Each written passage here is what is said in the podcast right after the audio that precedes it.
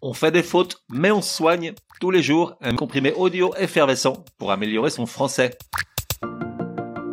Comprimé numéro 104, le nom après un nombre fractionnaire inférieur à 2, accordé, tu sauras. Pour qu'on s'entende, un nombre fractionnaire, c'est-à-dire qui comporte une fraction, un nombre fractionnaire donc inférieur à 2, c'est, par exemple, 1,28, 1,63 ou encore 1,07. Jusque-là, ça va. Là où ça se barre en vrille, c'est lorsqu'il s'agit d'accorder le nom qui suit l'un de ces nombres fractionnaires inférieurs à 2. Alors, je te propose l'un des comprimés les plus courts de l'histoire de ce podcast sur l'une des règles de la langue française qui m'agace le plus. Pour quelle raison? Depuis qu'on est tout petit, on nous rabâche les oreilles du postulat suivant. 1 implique le singulier. 2, c'est-à-dire plus de 1, implique le pluriel. Dans ce cas, quid de ce qui est entre 1 et 2 Pour moi, 1,63 c'est plus de 1, avant d'être moins de 2. En conséquence de quoi le nom qui suit devrait s'accorder au pluriel. Eh bien non, l'Académie française fait fi de ma logique toute cartésienne et avance la règle suivante. Un nom précédé d'un nombre ne prend la marque du pluriel que lorsque ce nombre est égal ou supérieur à 2.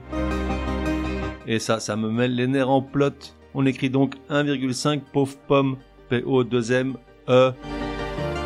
Dieu que ça m'exaspère. Mais le pire, c'est le comprimé de demain, c'est encore plus absurde, tu vas voir, c'est du lourd. Résumé du comprimé numéro 104.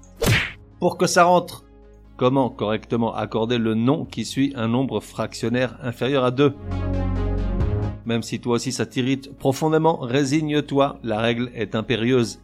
Un nom précédé d'un nombre ne prend la marque du pluriel que lorsque ce nombre est égal ou supérieur à 2.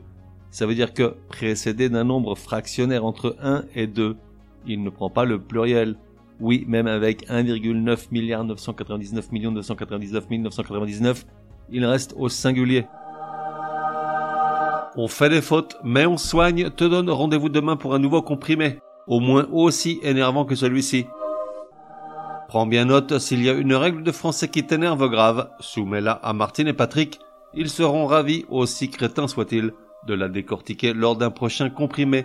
Pour cela, une seule adresse, contact at uncompriméparjour.com. Enfin, n'oublie pas de laisser un chouette commentaire et tout un tas d'étoiles sur ta plateforme de podcast préférée. Ça serait drôlement chouki.